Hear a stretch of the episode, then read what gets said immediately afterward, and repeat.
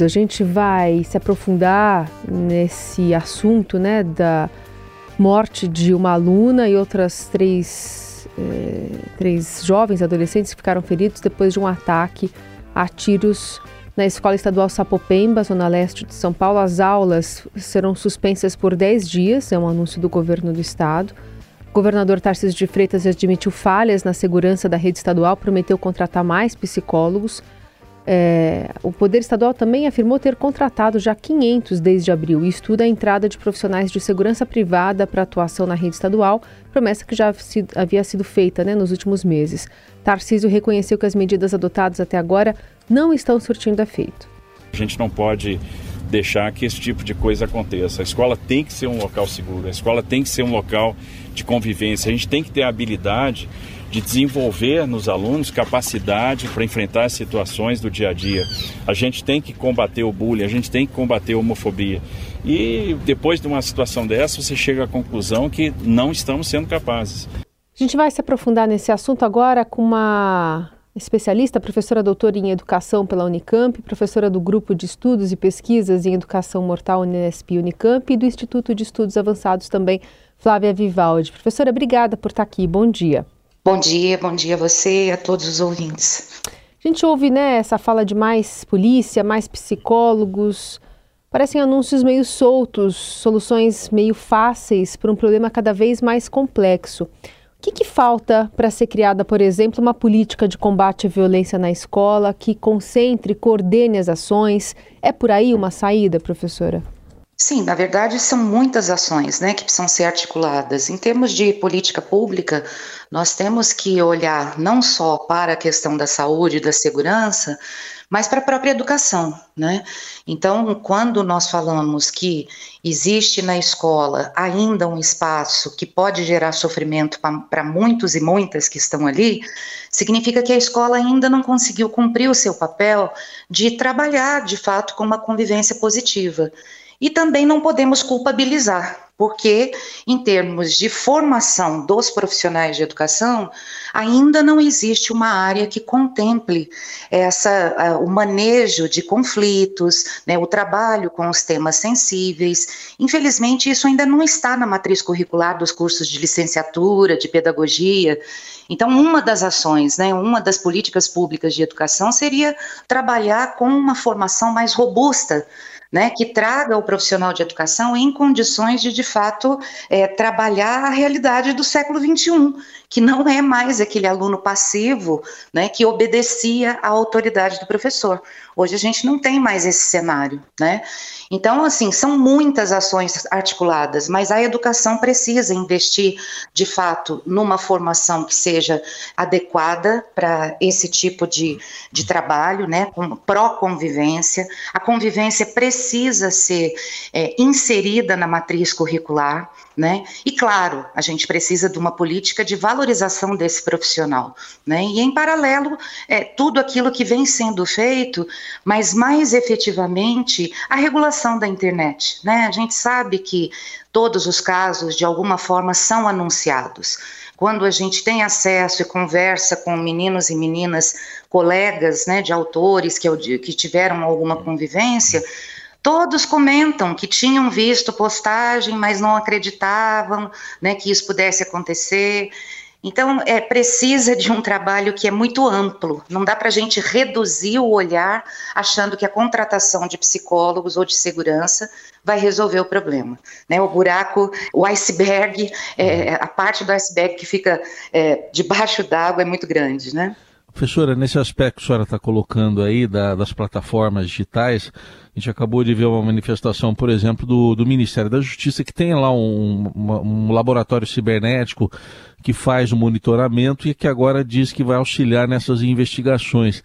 A, a senhora vê a possibilidade de, de se sair só do auxílio às investigações posteriormente para ir para uma prevenção? Existe essa prevenção a partir desse instrumento que o governo federal tem? É, é, na verdade, as ações do governo em relação a isso têm sido muito efetivas. De fato, muitos casos foram desbaratados, né? Muitas situações foram é, não aconteceram exatamente por esse nível de investigação.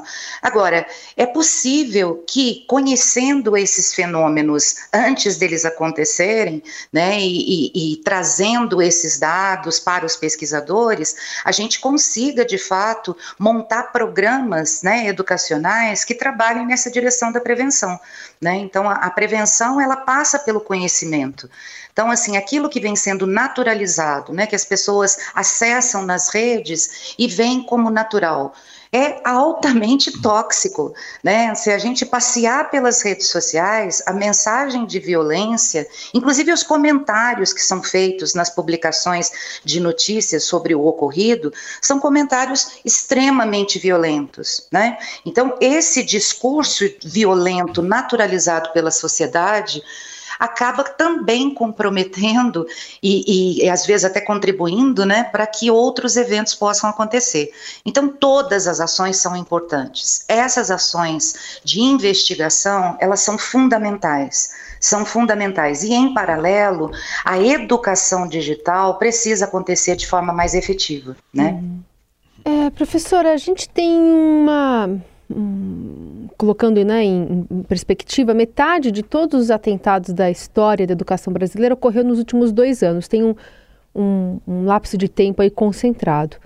E todos esses atentados foram praticados por meninos. O que isso nos diz?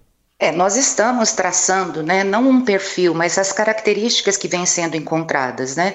Então, o fato de prioritariamente serem meninos, já nos dá assim pistas do quanto essas mensagens voltadas para a manutenção de uma cultura machista, né, de uma cultura misógina, homofóbica, vem sendo alimentada. Esses meninos se nutrem, consomem esse tipo de material. Né? Então, é, existem características desse, desses autores que chamam atenção. Né? Então, quando a gente olha, por exemplo, o nível socioeconômico, não temos muitos, muitas ocorrências no nível socioeconômico mais baixo. Né? E isso é compreensível, porque a maioria dos casos é planejado com a utilização da internet. A internet é o tutorial de aprendizagem, é onde eles conseguem muitas vezes até as armas necessárias, né? quando elas não estão em casa. Então, é, existe todo um cenário que coloca essa cultura machista como sendo a que realmente vem sendo fortalecida. Né? Então, e, e, em paralelo, uma, uma revolta muito grande, né? Uma, um ódio muito grande contra tudo aquilo que diz respeito ao cenário feminino. Mas é o tal negócio, esses estudos estão em andamento, porque em paralelo a gente também tem tido notícia do quanto muitas meninas se sentem, por exemplo, seduzidas por esses autores, né?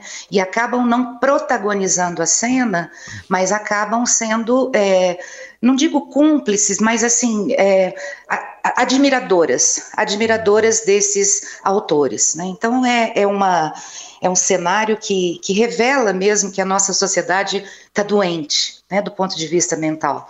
Nós precisamos agir com muita seriedade, muita rapidez para poder trazer uma, uma saúde mental para as nossas juventudes, né?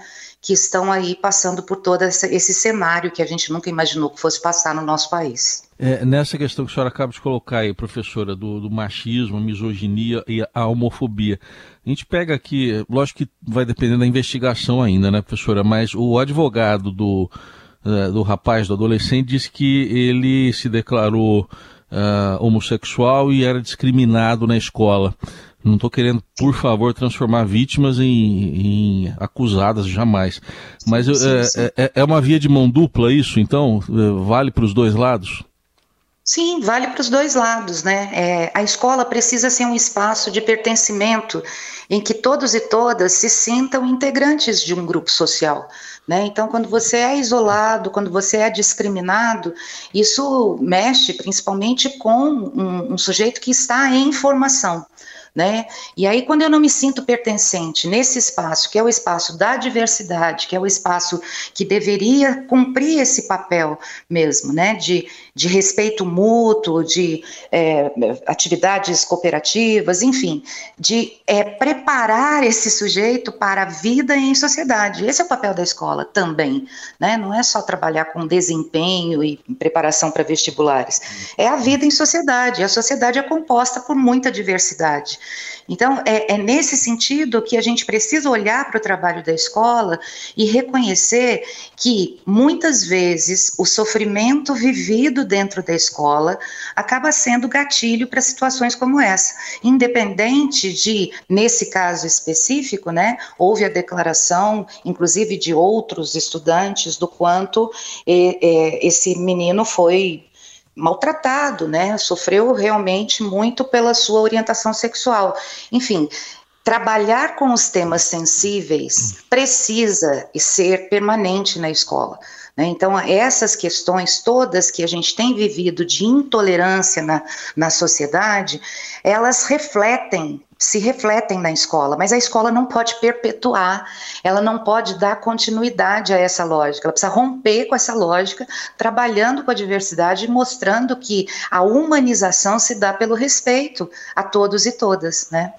Então, é, é de fato, não dá para a gente culpabilizar é, nenhuma instância, mas são momentos importantes para a gente rever o que precisa ser melhorado, né? Essa a professora doutora em educação pela Unicamp, Flávia Vivaldi, falando mais sobre esse assunto que a gente ainda tem tratado com frequência, muito mais do que a gente gostaria, né, no noticiário. Professora, obrigada pela conversa, viu? Um bom dia. Bom dia para vocês.